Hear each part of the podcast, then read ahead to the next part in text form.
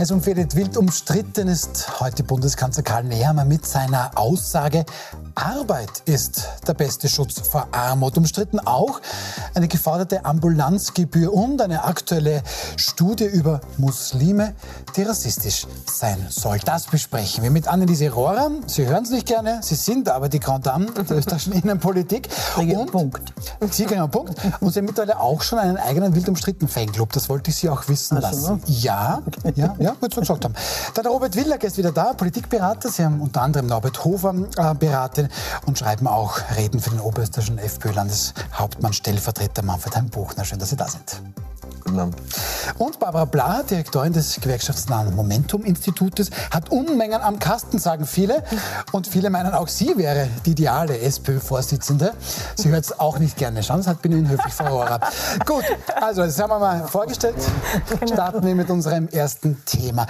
Was tun wir? gegen die Teuerung. Das haben wir ja auch schon in dieser Woche hier in Wild umstritten ausführlich besprochen. Was jetzt neu ist, der Bundeskanzler hat gleich mehrere Stellungnahmen in gleich mehreren Medien ähm, gegeben. Und mit einer Aussage lässt er da durchaus aufhorchen. Karl Nehammer sagt, für Menschen, die sich derzeit auf Arbeitssuche befinden, stehen die Chancen, einen Job zu finden, so gut wie nie. Arbeit und Leistung sind der beste Schutz vor Armut.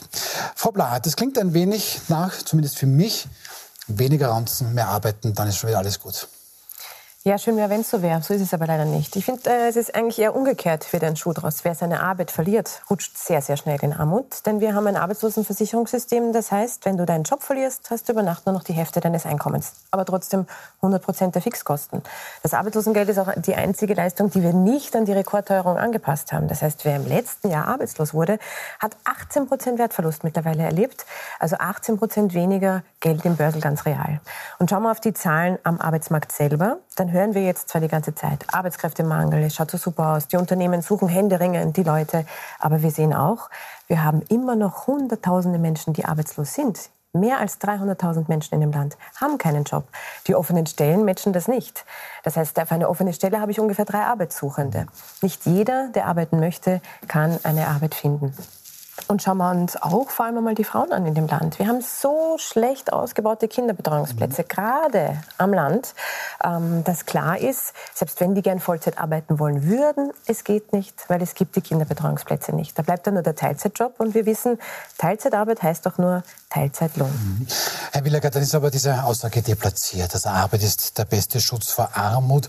Wenn es gar nicht anders geht, wie Frau Blaha jetzt naheliegt, legt zum Beispiel eben wegen fehlender Kinderbetreuung. Also ist dieser Satz deplatziert? Ich glaube, der Satz an sich ist erstmal richtig. Ähm, Sozial ist, was Arbeit schafft, war auch in der Bundesrepublik, in Deutschland auch lange Zeit ein Motto. Aber äh, Karl Nehmer lässt dann natürlich auch entscheidende Dinge weg. Ein äh, Teil davon haben Sie gerade angesprochen. Es ist natürlich so, dass man von seiner Arbeit auch leben können muss und dass es einen Unterschied machen muss, ob man arbeiten geht oder ob man von Transferleistungen äh, irgendwo lebt. Ähm, das heißt nicht, dass das alle wollen, aber es gibt auch die Leute, die lieber von Transferleistungen leben und das auch können, weil sie die Möglichkeit dazu haben, als einen schlecht bezahlten Beruf äh, zu ergreifen. Und da muss man einerseits ganz klar auch mal in Richtung der Gewerkschaften fragen, was das eigentlich für Kollektivverträge sind, die sie da aushandeln. Da muss man ganz klar auch in Richtung der Wirtschaft sagen, dann müsst ihr die Leute anständig bezahlen. Es ist in der Gastronomie beispielsweise so, dass es natürlich einen Unterschied gibt zwischen den Stunden und den Arbeitszeiten, die geschrieben werden und denen, die tatsächlich geleistet werden. Das ist einfach die Realität in dem Land. Und ich glaube, da muss jeder Hausaufgaben machen und vor allem die Politik, weil Österreich, ähm, da haben Sie den besseren Einblick als Wirtschaftswissenschaftlerin, ist einfach ein Land mit extrem hohen arbeitsbezogenen Steuern. Und ich glaube, da kann man an der einen Schraube oder an, an der einen oder anderen Schraube durchaus noch drehen, wenn man es denn wirklich will. Aber es ist doch, Frau so immer ein bisschen dieses Narrativ, an dem sich schon womöglich Geister scheiden. Nämlich, wer ist denn jetzt für mich verantwortlich? Bin das ich selbst mit meiner Arbeitsleistung? Ist der Staat für mich verantwortlich? Oder sind das beide? Ist das so eine quasi schon ein bisschen alte Geschichte, die dann immer wieder auch ähm, rausgeholt wird in der Politik? Also ich glaube, ähm, was, wirklich, was wirklich traurig ist und auch jetzt in der Diskussion rauskommt, ist das Narrativ, wer nicht da in der Früh aufsteht und weggeht und arbeitet, ähm, ist eigentlich ein Sozialschmarotzer und hat eigentlich, ich meine, wir kennen das von, von Kurz, ähm, der das auch so formuliert hat. Äh, und das klingt jetzt bei Nehammer äh, wieder an. Ich meine, ich habe mir von jemandem sagen lassen, der in diesem Bereich tätig ist, dass von den Arbeitslosen, von den 300.000, ungefähr ein Drittel Arbeit sucht ein Drittel gar nicht und ein Drittel kann nicht. Mhm. Das heißt, wenn ich Nehammer folge, dann sind eigentlich zwei Drittel äh, dieser also Arbeitslosen selber schuld. Mhm. Und das finde ich, äh, das finde ich ist eigentlich äh, äh, ein, eine Linie, die man nicht verfolgen kann. Ähm, selber schuld an, an, wenn ich keine Arbeit finde, so wie äh, ein Drittel sucht, aber mhm. findet nicht, mhm. zwei Drittel können nicht, äh, ist das, äh, entspricht das nicht, äh, nicht der Realität. Aber Und, darf ich noch was sagen, äh, er hat völlig vergessen den, den äh, Ausdruck Working Poor. Es gibt es gibt Leute, die, weiß nicht, wie viele Stunden arbeiten, aber von dem, was sie verdienen, nicht leben können. Das ist jeder Zweite, der armutsbetroffen ist. Der ist erwerbstätig. Also muss man klar sagen, die haben Jobs, aber sie haben schlecht bezahlte Jobs. Sie haben schon kurz angesprochen, Herr Willacker, wir haben Branchen in dem Land, die einfach so schlecht bezahlt sind, dass Menschen mit einem Vollzeitjob tatsächlich eigentlich knapp an der Armutsgefährdungsschwelle landen. Das ist wirklich ein, äh, ein Wahnsinn und es sind so wertvolle Berufe. Schauen wir uns an, was das für Berufe sind. Das sind Branchen wie wie die Menschen, die im Kindergarten arbeiten. Es ist horrend schlecht bezahlt. Es ist aber auch die Altenpflege zum Beispiel. Viel im Gesundheitsbereich, viel im Sozialbereich. Also das macht mir schon Sorgen, wenn wir sagen, das sind so wichtige Berufe, da bräuchten wir viel mehr Leute. Da sehen wir ja auch, wie da händeringend Leute gesucht werden. Und dann schaffen wir es nicht, Arbeitsbedingungen zu schaffen, die in Ordnung sind oder Gehälter zu bezahlen, von denen man wirklich leben kann. Mhm. Das müsste man doch in Österreich zusammenbringen, oder? Dass man von, und mich stört eben dieser Touch, den diese Diskussion hatte und jetzt wieder hat, äh, dass die eigentlich selber schuld sind, wenn sie unter die Armutsgrenze fallen.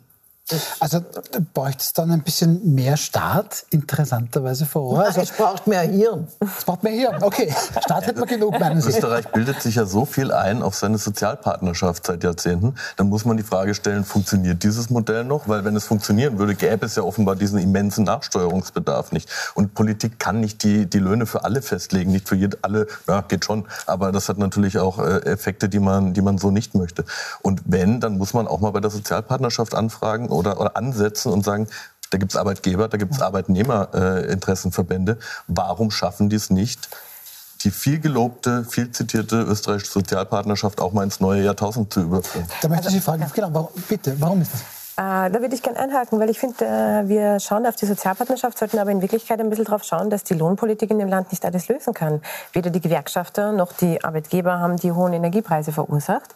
Beide müssen jetzt mal mit diesen hohen Energiepreisen umgehen und wir sehen ja, dass sich jetzt die hohen Energiepreise bereits durch die gesamte Wirtschaft schieben. Ne? Deshalb haben wir ja diese hohen Preise auch in vielen, vielen anderen wirtschaftlichen Bereichen. Ähm, das werden wir über die Lohnpolitik alleine nicht lösen können. Deshalb ist es so wichtig, dass man als Politik hier auch eingreift und klar sagt, was immer ich tun kann, um die Preise unten zu halten, muss ich tun, damit ich eben nicht über die Lohnpolitik alles auffangen muss. Das können nämlich weder die Wirtschaftsarbeitgebervertreter äh, ähm, noch die Gewerkschaftsvertreter alleine auffangen. Dazu ist es einfach zu hoch, die Teuerung. Und wir haben hier in Österreich das Problem, dass wir absolute Schluss, Schlusslicht sind in Europa in der Frage, was haben wir politisch getan gegen die Teuerung, was nicht war Einmalzahlung, sondern das, was wirklich politisches Handwerk war, was mache ich gegen die hohen Preise, wo drücke ich auf die Bremse. Unabhängig davon, wo die Regierungen inhaltlich standen oder ideologisch, Frankreich, Spanien, sie haben völlig anders regiert, haben sie in den Werkzeugkasten gegriffen und haben die Preisbremsen rausgeholt. Zu Recht weil sie wussten, über die Lohnpolitik alleine schaffe ich also das nicht. Das heißt, ähm, ohne es zu detailliert zu werden, aber man hätte viel, viel früher zum Beispiel in die Energiepreise mhm. eingreifen müssen. Natürlich, man hätte viel früher in die Energiepreise mhm. eingreifen müssen. Man hätte aber auch bei vielen anderen Bereichen noch mal draufschauen müssen. Ich kann bis heute nicht glauben, dass wir zulassen, wie uns die Mieten davonrennen. Mhm. Das war schon vor der Teuerungskrise der Fall, aber jetzt galoppieren sie uns wirklich davon. Wir haben in den Kategoriemieten fast plus 25 Prozent in den letzten zwei Jahren nur. In anderen Ländern liegen die Mieterhöhungen bei 3 Prozent, 4 Prozent, 5 Prozent. Also Also das ist so eine Differenz, weil die auf die Bremse gestiegen sind und gesagt haben, okay, in dieser Krise jetzt einmal over vom Gas. Da, da würde ich gerne noch was dazu sagen, weil ich glaube, da muss man halt auch aufpassen, dass man das Kind nicht mit dem Bade ausschüttet. Wenn wir Thema Energiepreisdeckel zum Beispiel haben, da kann man den iberischen Strommarkt nicht mit dem mitteleuropäischen gleichsetzen. Der iberische Strommarkt ist relativ stark abgekoppelt vom Rest. Äh, in, in äh, Mitteleuropa haben wir den Fall, wenn wir hier die Energiepreise künstlich drücken, fließt der günstige Strom sofort ins Ausland ab, weil die Importeure im Binnenmarkt das natürlich beziehen können. Das heißt, ganz einfach ist es nicht. Auch zum Thema Mietpreisbremse, wir werden wahrscheinlich noch mal drauf eingehen. Mhm. Im staatlichen Bereich kann man das natürlich sofort machen. Im ja. Privaten auch? Ähm, ja, im Privaten kann man es auch machen. Allerdings, ich, Sie sind die Wirtschaftswissenschaftlerin, ich kann das aus der politischen Perspektive und auch als jemand, der gesehen hat, wie es in anderen Ländern äh, funktioniert hat oder nicht funktioniert hat, beurteilen. Deswegen warne ich etwas davor. Wir haben gesehen in Berlin, wurde ein äh, sogenannter Mietpreisdeckel eingeführt. Das, hat umgehend dazu geführt, dass 60 Prozent, 60 Prozent weniger auf dem privaten Markt angeboten wurde, dass der Rest mehr zahlen musste im Rahmen dieses Deckels, als er vorher gezahlt hat und dass insgesamt dieser Deckel noch unterlaufen wurde, weil vieles natürlich dann illegal vermietet Aber wir vergleichen wurde. da jetzt wirklich... Es geht mir nur darum, dass wir das ein bisschen ne? in, in, Kontext, in Kontext setzen, weil vollkommen richtig, die Regierung arbeitet da sehr viel mit Überschriften, die Regierung arbeitet leider sehr viel mit, nur, wir denken nur bis zur nächsten ähm, äh, äh, Schlagzeile der Boulevardpresse.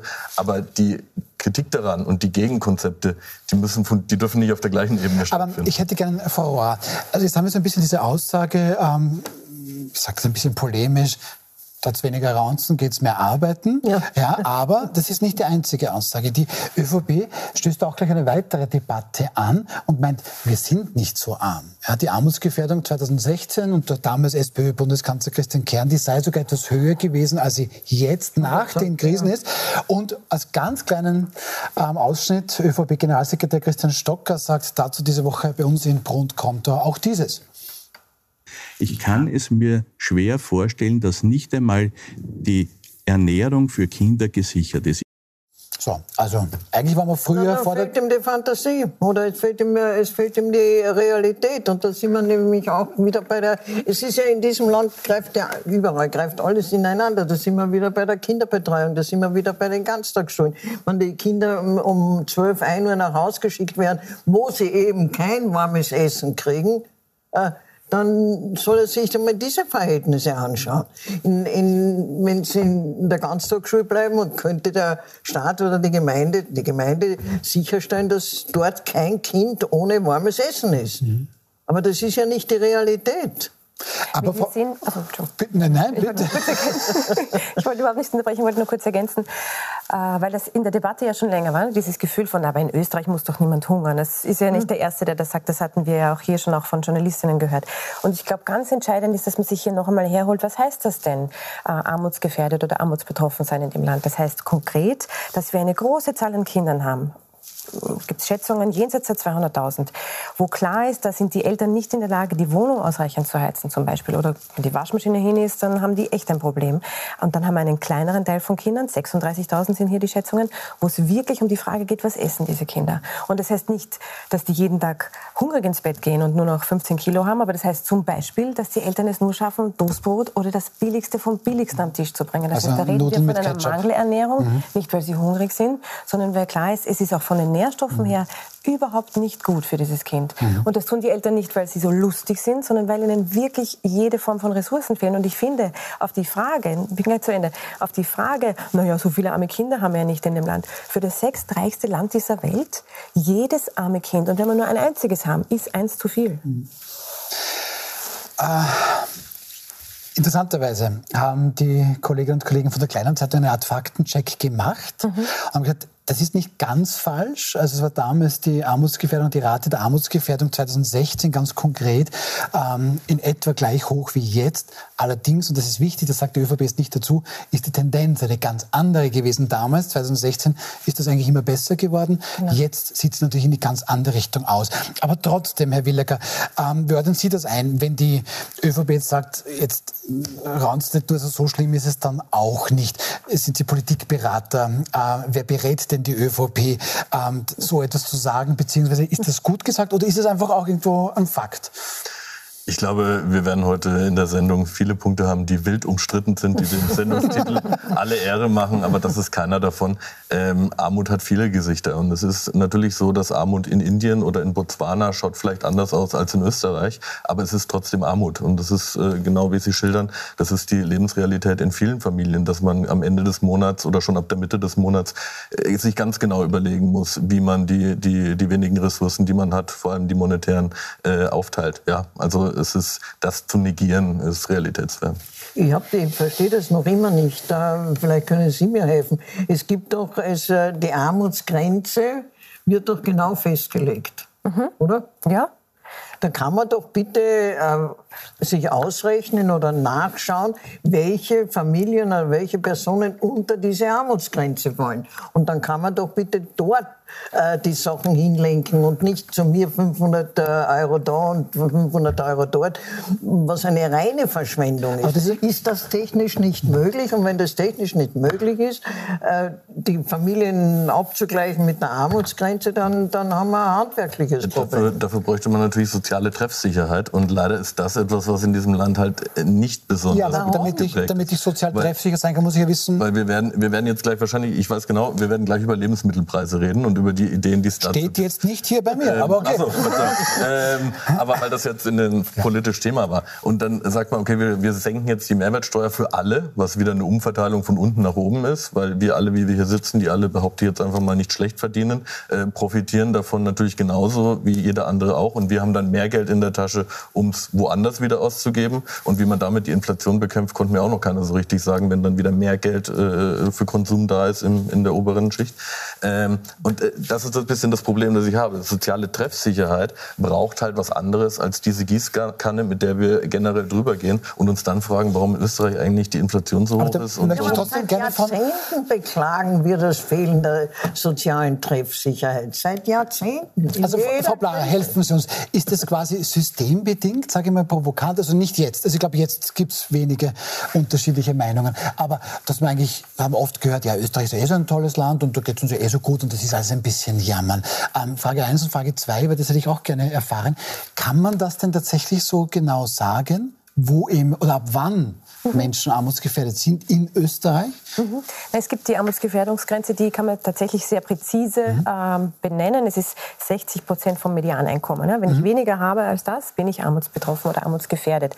Ähm, insgesamt werden 13 Faktoren genannt und wenn ich diese Dinge nicht leisten kann, je mehr Faktoren ich davon nicht leisten kann, umso armer bin ich oder umso ärmer bin ich. Also da gibt es ein, ein klares wissenschaftliches Fundament, auf dem das steht. Übrigens nicht nur in Österreich, sondern in ganz Europa, damit man sie auch vergleichbar halten kann. Also das ist auf jeden Fall möglich. Aber wir haben folgende Schwierigkeit und das sehen wir jetzt auch bei der Teuerung und darum sind die Hilfsmaßnahmen äh, technisch gar nicht so einfach, weil es kommt immer aufs Detail an. Es macht einen Unterschied, ob ich mit, sagen wir, 1000 Euro Nettoeinkommen im Eigenheim sitze oder ob ich mit 1000 Euro Nettoeinkommen, ich mache jetzt ein einfaches Beispiel, ja. auch noch Miete zahlen muss. Macht einen totalen mhm. Unterschied. Und wenn ich es nur am Einkommen festmache, Jetzt schauen die beiden Personen aber gleich aus. Sie haben beide 1000 Euro Einkommen, haben aber eine ganz andere Betroffenheit in der Frage der Teuerung und auch eine ganz andere Betroffenheit in der Frage von, wie viel verfügbares Einkommen habe ich denn überhaupt. Mhm. Der Finanzminister sieht aber nur 1000 mhm. Euro mhm. Einkommen. Mhm. Also was tun wir da? Also die Frage von, wie wie zielgerichtet kann ich es hinlegen, ist tatsächlich nicht so einfach für die Politik. Aber es gibt ein paar Gruppen, wo ich zumindest weiß, die Zahl derer, die es wirklich brauchen, ist so hoch, dass die Zahl derer, die ich halt auch mitnehme, verschwindend gering ist und darum wurscht. Eine gute Gruppe, um das zu zeigen, ist die Gruppe der arbeitslosen Menschen in Österreich. Wir wissen, im Durchschnitt haben die weniger als 1000 Euro. Ja, es gibt unter den arbeitslosen Menschen auch jene, die in verdammt guten Jobs waren, aber das ist wirklich verschwindend gering, die, ähm, weil die, äh, das Gros der arbeitslosen Menschen hat niedrig bezahlte Jobs. Wenn ich dort also mit einer Teuerungshilfe reingehe, dann weiß ich, zu 99 Prozent helfe ich den richtigen Leuten. Eine andere Möglichkeit wäre eben die Mietpreisbremse gewesen. Warum? Weil ich weiß, die unteren 50 Prozent wohnen zur Miete. Also wenn ich den unteren 50 Prozent was Gutes tun will, muss ich bei den Mieten. Aber ich möchte, ich möchte vielen Dank für die Erklärung, weil mhm. ich, ich denke, da mhm. konnte man jetzt auch viel verstehen. Und eben, es ist dann doch nicht so einfach, äh, sozial treffsicher zu sein. Vielen Dank für die Erklärung ja, da. das Problem ist, sie bemühen sich ja gar nicht. Okay, das ist anderes.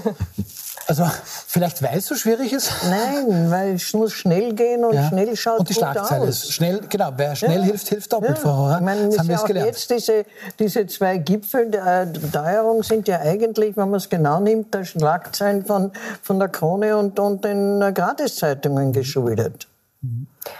Na gut, aber äh, etwas ist schon, etwas ist schon rausgekommen.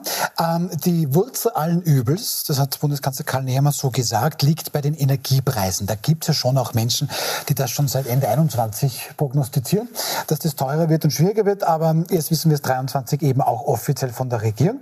Jetzt sagt die Regierung, okay, wenn die Preise sinken und die Energieversorger geben das nicht an uns weiter, an die Kundinnen und Kunden, dann sollen diese sogenannten Übergewinne stärker abgeschöpft werden und noch stärker. So, und jetzt kommt Herr Willacker. Dieses Geld, das ist kompliziert, soll an die Gemeinden gehen, damit die einen Gebührenerhöhungsstopp durchführen können. Jetzt ist natürlich relativ spannend, dass die Gemeinden nichts davon wissen. Schauen Sie mal, heute äh, im Ö1 Mittagsjournal sagt der Generalsekretär des österreichischen Gemeindebundes, wir sind etwas verwundert.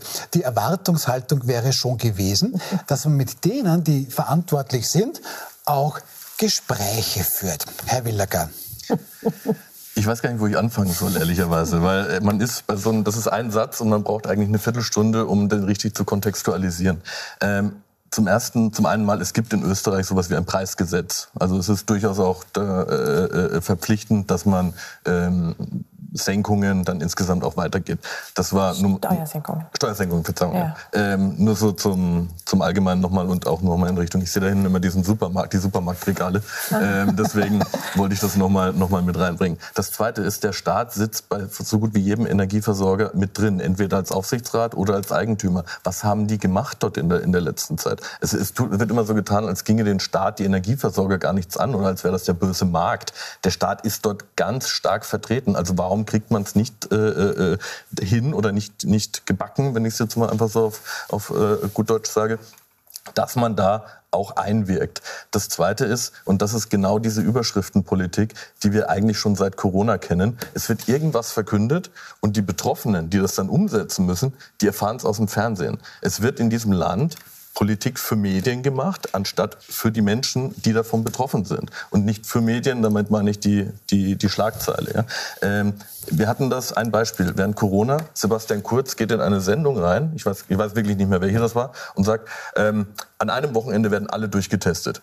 Und vor dem Fernseher sitzen die Gemeinden, die Länder, die Gesundheitsversorger fassungslos, weil kein Mensch ihnen irgendwas davon gesagt hat. Die erfahren das aus dem Fernseher. Und diese Art der Politik zieht sich durch bis jetzt genau dahin. Und die stehen die Gemeinden da und sagen, ja, Entschuldigung, ähm, was sollen wir jetzt das Schwimmbad zusperren oder wie genau habt ihr euch das vorgestellt? Also- das ist der Wahnsinn, über den wir, über den wir da sprechen.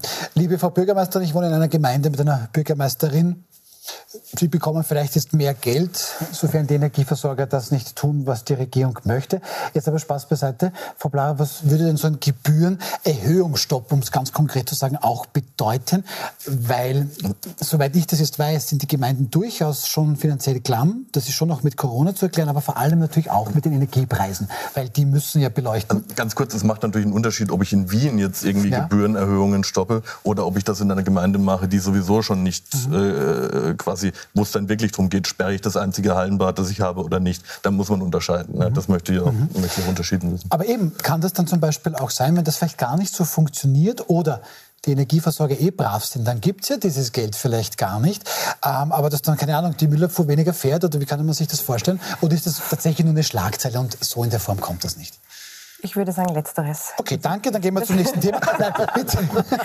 Das stimmt meistens bei so ähm, symbolpolitischen Maßnahmen, ähm, dass die dann so ja eh gar nicht kommen. Schauen wir ganz kurz ins Detail. weil Es liegt ja nichts vor. Wir können uns ja momentan nur auf die Schlagzeilen beziehen. Wir haben ja nichts schriftlich. Es gibt keine Verordnung, gar nichts, ähm, gar kein Modell, das irgendwem vorliegt. Schauen wir ganz kurz, was bedeutet das? Diese Übergewinnsteuer, die jetzt kommen soll, oder das Abschöpfen der Übergewinne, äh, kolportiert wird eine Summe oder eine Höhe, bis wohin der Preis gehen darf, der Energieerzeuger. Das die Übergewinnsteuer also eher, eher ein Showpony-Trick ist, als wirklich dazu da ist, um Übergewinne echt abzuschöpfen. Es ist immer noch weit über den Gestehungskosten, also da können sich die Energieversorger entspannt zurücklehnen. Ihre Übergewinne werden de facto nicht Das angetastet. heißt, die Boni am Ende des Jahres Soweit sind sicher. Momentan sehen können. Ähm, die, auf der anderen Seite kam jetzt diese Idee mit dem Gebührenstopp. Das hört sich auf der ähm, vielleicht im Fernsehen gut an, aber also Gebührenerhöhungsstopp ist es ja. Mhm. Also wir haben es uns konkret angeschaut. Also ein Kinoticket kostet mehr, als dass die Gebührenerhöhungsstopp den Leuten wirklich im Jahr mhm. bringt. Das sind nämlich 10 okay. Euro. Also nichts gegen 10 mhm. Euro, wichtige mhm. 10 Euro, aber also das, ist, das wird uns die Inflationsfrage nicht retten, sagen wir mal so. Okay, dann lassen wir das mal so stehen und schauen auch gleich zu unserem nächsten Thema.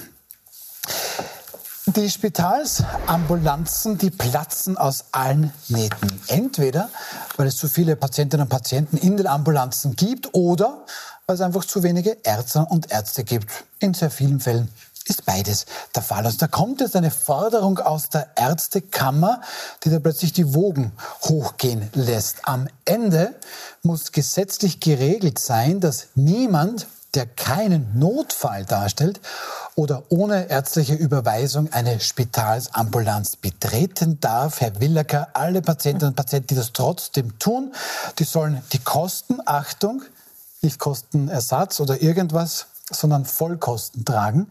Und das können schon mal ein paar tausende Euro sein. Aber aus welchem Eck kommt das jetzt gerade? Ja, so eine Forderung wirkt natürlich zunächst mal radikal und ich kann mir auch vorstellen, dass es bei Leuten, die von dem Thema noch nie was gehört haben, vielleicht auch erstmal wundert. Aber das ist ja das Ende einer langen Kette an Hilferufen, äh, die man an die Politik auch gesendet hat aus, aus, der, aus der Richtung der Gesundheitsversorgung. Es ist in Österreich so, dass jeder für einen, einen Schnitt im Finger ins Spital rennt. Und äh, wir haben in Österreich die am meisten Krankenhaus- oder Top 3 Krankenhausentlassungen überhaupt in, in Europa.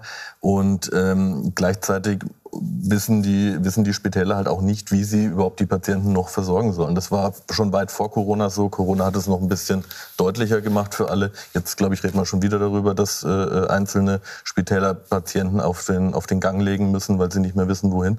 Ähm, diese Struktur muss entlastet werden. Und da gibt's in Österreich den großen Bereich der niedergelassenen Ärzte zum Beispiel, wo es viele offene Kassenstellen gibt. Auf der einen Seite, man dann die nicht nachbesetzt werden können, weil es auch vor allem im, im ländlichen Bereich zu wenige Ärzte gibt. Das muss man auch ganz klar sagen. Und da ist ein Reformstau in Wahrheit seit äh, 20 Jahren da. Ja. Das, das, da rennen wir, wie bei allen, vielen anderen Themen übrigens auch, auch beim Pensionssystem, rennen wir sehenden Auges in eine Katastrophe rein, weil sie keiner wirklich antasten möchte.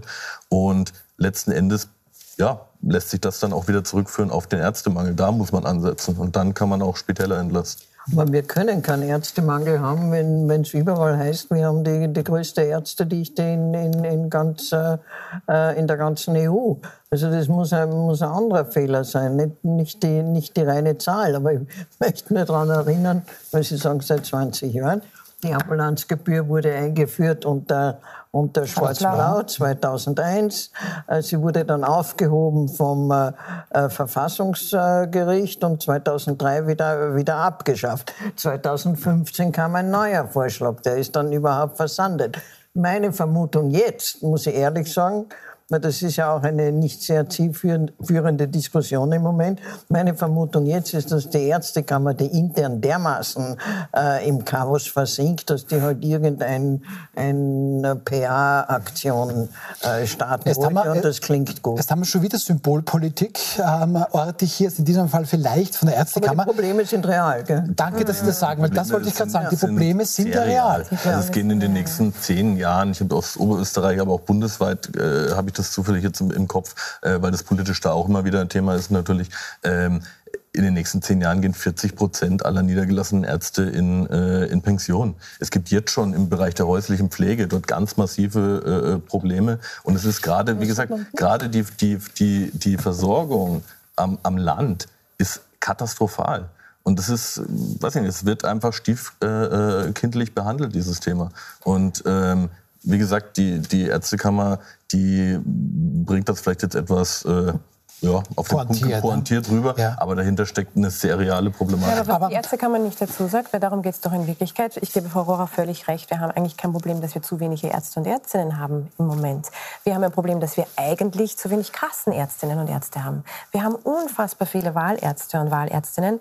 Und da sind wir schon mittendrin. Im, alle warnen immer, wir dürfen kein Zwei-Klassen-Gesundheitssystem haben. Das haben wir längst. Wer ja, schnell und rasch, sind ja Ärzte. Eine, ich würde gerne sagen, wer schnell und rasch einen Arzttermin haben möchte, wenn er selber zahlt, kein Problem, gehst zum Wahlarzt. Wir haben ein Problem damit, dass es nicht besonders attraktiv ist, Kassenarzt zu sein, sondern dass du das mit deinem Job im Krankenhaus und deiner Wahlarztpraxis wunderbar machen kannst. Und da haben wir ein Problem mit der Versorgung. Denn ein Wahlarzt oder eine Wahlärztin hat natürlich keine Öffnungszeiten 9 bis 18 Uhr, sondern der macht Freitag 10 bis 12, Dienstag 17 bis 19, wie es halt passt zu seinen sonstigen Dienstzeiten im Krankenhaus. Damit kriege ich aber natürlich keine Versorgungssicherheit zusammen. Das heißt, wenn ich über die Frage sprechen möchte, wie schaffe ich es, das Gesundheitssystem für alle zugänglich zu halten und das auch qualitativ wirklich zu verbessern, auch am Land draußen, muss ich die Frage stellen, wie gehen wir mit dieser Wahlarztfrage um? Und wie schaffe ich es, dass ich die kassenärztlichen Bedingungen so verbessere, dass das attraktiv genug ist? Gut, also das sind, nein, ja, das sind, aber da kommen, da kommen viele spannende Fragen auf. Das wollen wir besprechen, warum das dann mit dem Wahlarzt ist. Wobei, das ist jetzt quasi die unter Anführungszeichen nächste Sau, die durchs Dorf getrieben wird. Das müssen wir uns noch genauer anschauen, ob das ein Problem ist oder Teil der Lösung. Ähm, da müssen wir auch schauen, was der Sozialminister Johannes Rauch zu dem Thema Ambulanzgebühr ähm, sagt. Ähm, und wir müssen darüber sprechen, es gehen tatsächlich viele Menschen viel zu leicht ins Spital. Warum tun sie das? Liegt es jetzt nur an den Ärztinnen und Ärzten? Wir sind gleich wieder zurück. Bleiben Sie dran, nach einer kurzen Pause geht's weiter.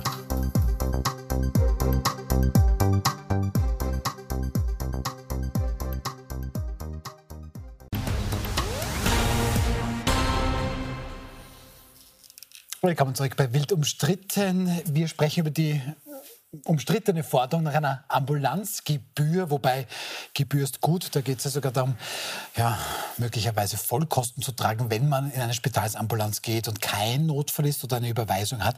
Ähm, spannend ist, was der Gesundheitsminister von den Grünen, Johannes Rauch, dazu sagt. Bitte schön, was hält der von einer Ambulanzgebühr? Gar nichts, sagt er. Jetzt sagen aber dann schon auch wiederum Kritikerinnen und Kritiker, na ja, schön, es ist lieb, wenn du da gar nichts hast, du löst das Problem allerdings nicht. Und wir haben schon ein bisschen versucht zu sprechen, warum gehen die Menschen, und das weiß jeder, der schon einmal in der Ambulanz war, oder wenn man mit Ärztinnen und Ärzten spricht, warum rennen wir alle offensichtlich viel zu schnell ins Krankenhaus, Frau Rohrer? Naja, das ist eine individuelle Entscheidung. Man kann nicht sagen, alle rennen viel zu schnell in, in, in die Ambulanz. Ich glaube, das ist eine Frage. Also ich habe ich hab Ärzte und Ärzte in der Hand, die sagen, da kommen Leute ins Krankenhaus, vor drei Tagen haben mich eine Biene gestochen, jetzt juckt's. Ja, natürlich. Warum eigentlich? Kommt darauf an, wer das ist. Es gibt natürlich Leute, die, die sich sonst nicht auskennen im Gesundheitssystem, sage ich mal. Ja, da ist das äh, Spital die, die nächste Anlaufstelle. Es gibt natürlich Leute, die fühlen sich entitled dazu. Ähm, es gibt jede, jede Art von, von Patienten, aber man kann es nicht verallgemeinern. Und ich glaube nicht, oder vielleicht, aber nicht auf diese Art, dass, äh, dass die äh, Ambulanzgebühr das Problem löst. Wie gesagt, das, man hat schon einmal versucht, es hat nicht funktioniert. Ich glaube glaub nicht, dass das die Antwort ist. Ich glaube, das Wichtige an der Ambulanzgebühr ist, dass sie auch nochmal einen wirklich äh, radikalen Schritt darstellt, der nochmal auf ein Problem hinweist. Ja? Ähm, und das, darum geht es. Es ist einfach, das lässt sich statistisch erheben, dass in Österreich die Krankenhausentlassungen pro 1000 Einwohner deutlich höher sind als im europäischen Schnitt. Und das Ganze bindet ja Ressourcen ohne Ende. Nicht nur, aber auch monetäre Ressourcen, aber auch personelle Ressourcen für wirkliche Notfälle.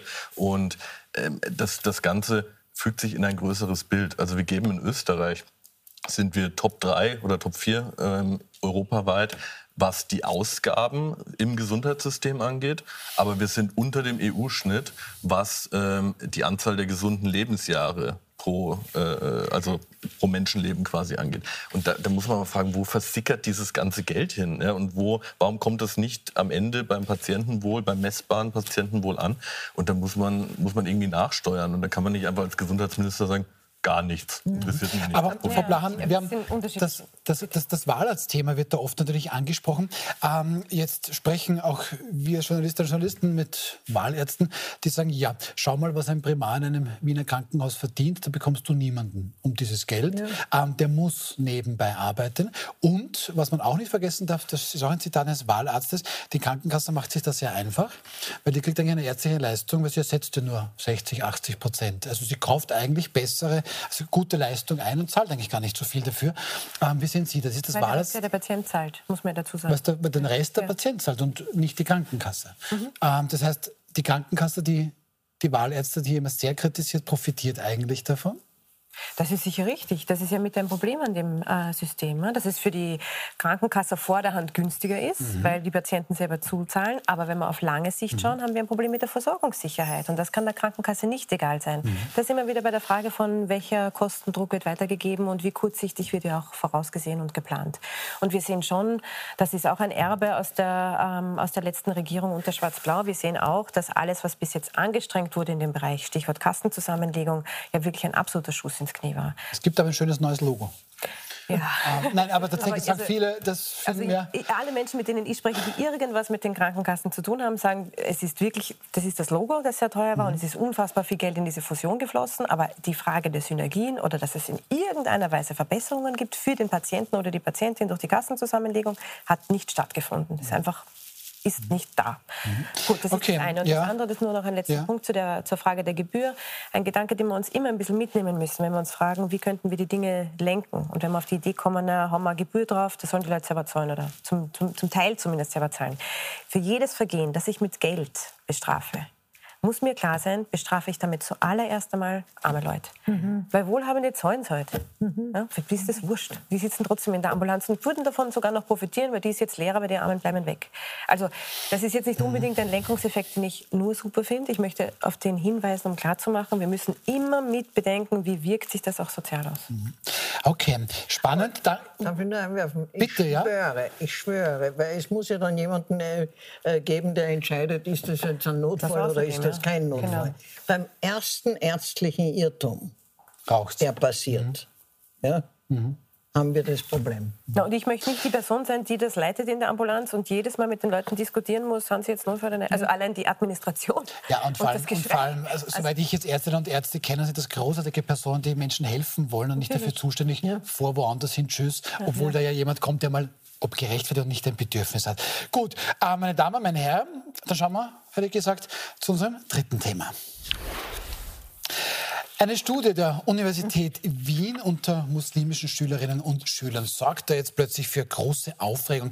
Man wollte an sich Effekte, so der Titel dieser Studie, des islamischen Religionsunterrichts ansehen.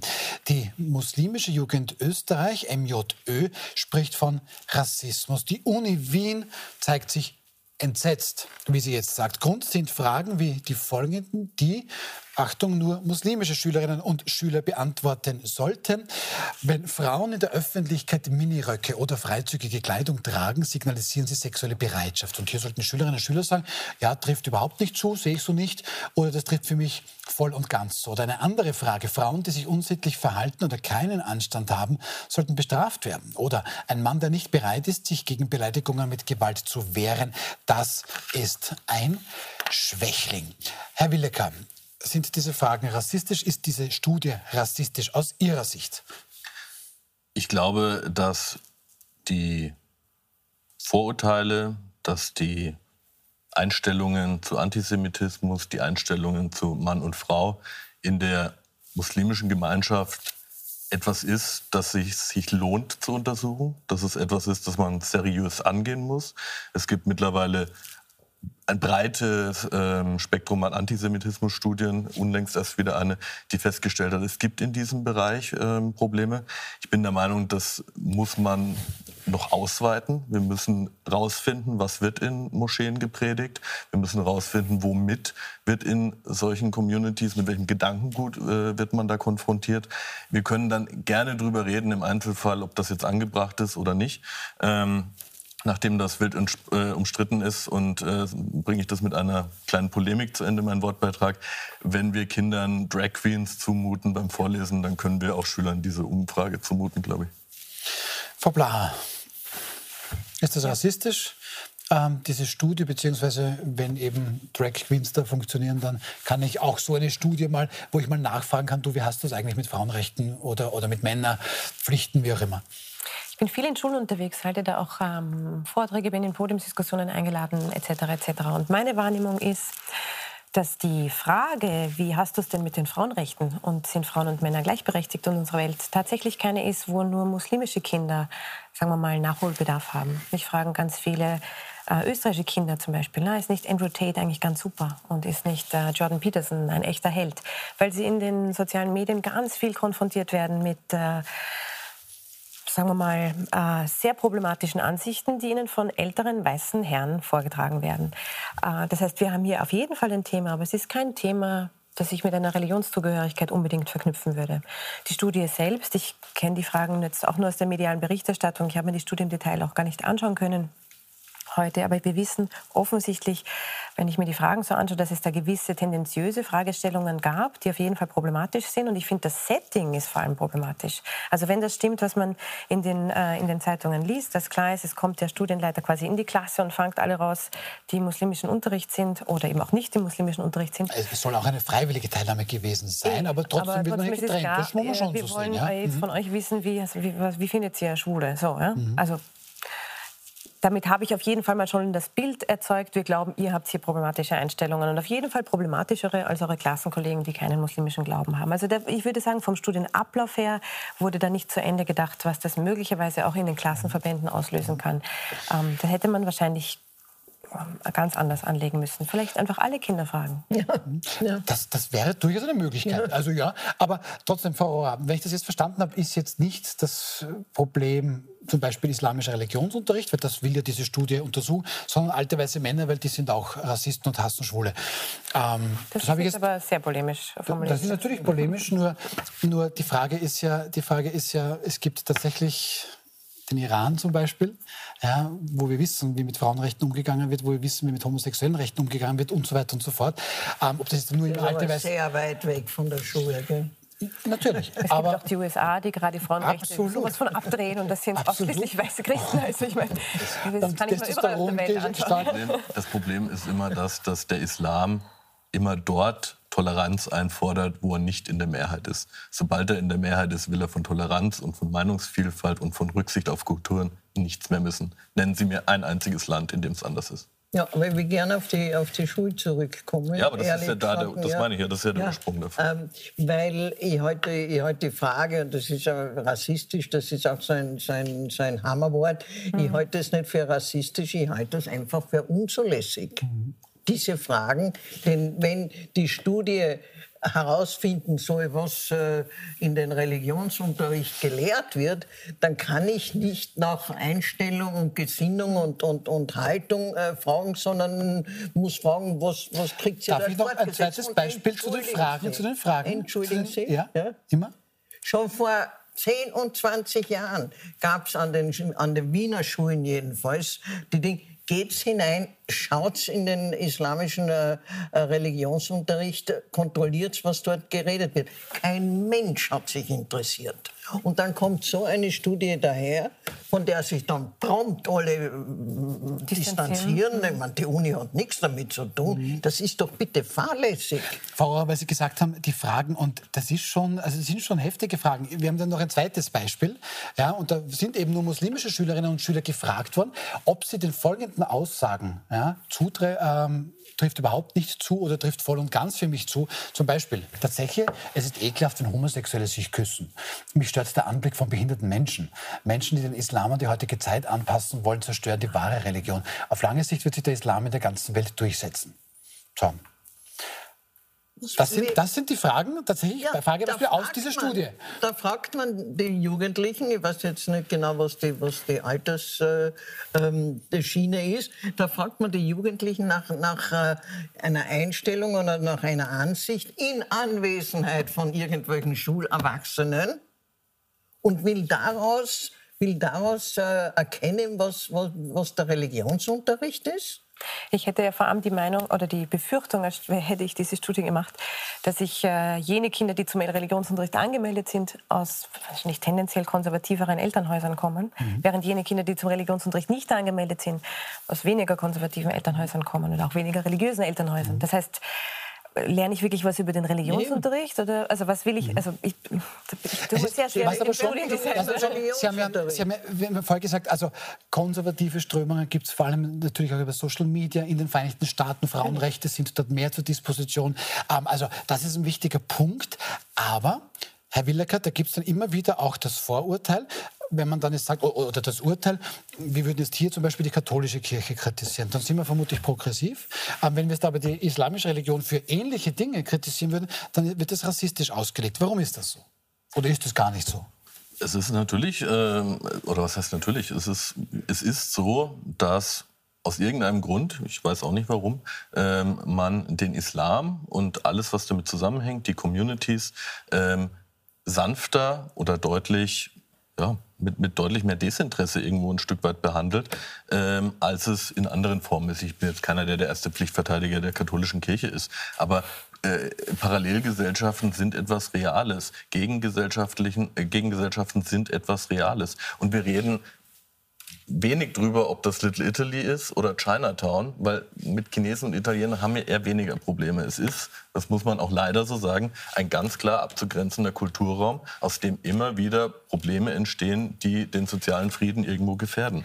Und also jetzt, tun wir, jetzt tun wir einfach schon seit hm? Jahrzehnten so, als wäre das nicht so. Und ich frage mich, wenn man, wenn man in deutsche Großstädte schaut, wenn man in österreichische Großstädte schaut, wenn man sich Ausschreitungen zu Silvester, wenn man sich die, die, die Halloween-Ausschreitungen anschaut, wenn man sich einfach nur mal mit offenen Augen durch äh, Favoriten geht, wenn dort ähm, kurdische gegen türkische Demonstrationen ausgetragen werden, ähm, wie man da, wie fest man sich wirklich die Augen zuhalten muss, um diese Probleme noch zu leugnen. Und ich frage mich, wem damit gedient ist. Es ist ja auch dem, dem, demjenigen, der aus dem arabischen Raum kommt, sich nach Wien kommt und sagt, ich bin Geschäftsmann, ich möchte vielleicht am Brunnenmarkt einen, äh, einen Stand machen, ich möchte meinen Lebensunterhalt verdienen. Das sind übrigens die Leute, wenn Sie sich mit denen unterhalten, die genau diese Fragen stellen. Warum macht ihr nichts gegen all diese Leute, die nicht an unserer Gesellschaft teilhaben wollen, okay. die aktiv gegen diese Gesellschaft arbeiten und die am allerwenigsten verstehen, warum sich die österreichische Mehrheitsgesellschaft nicht dagegen wehrt?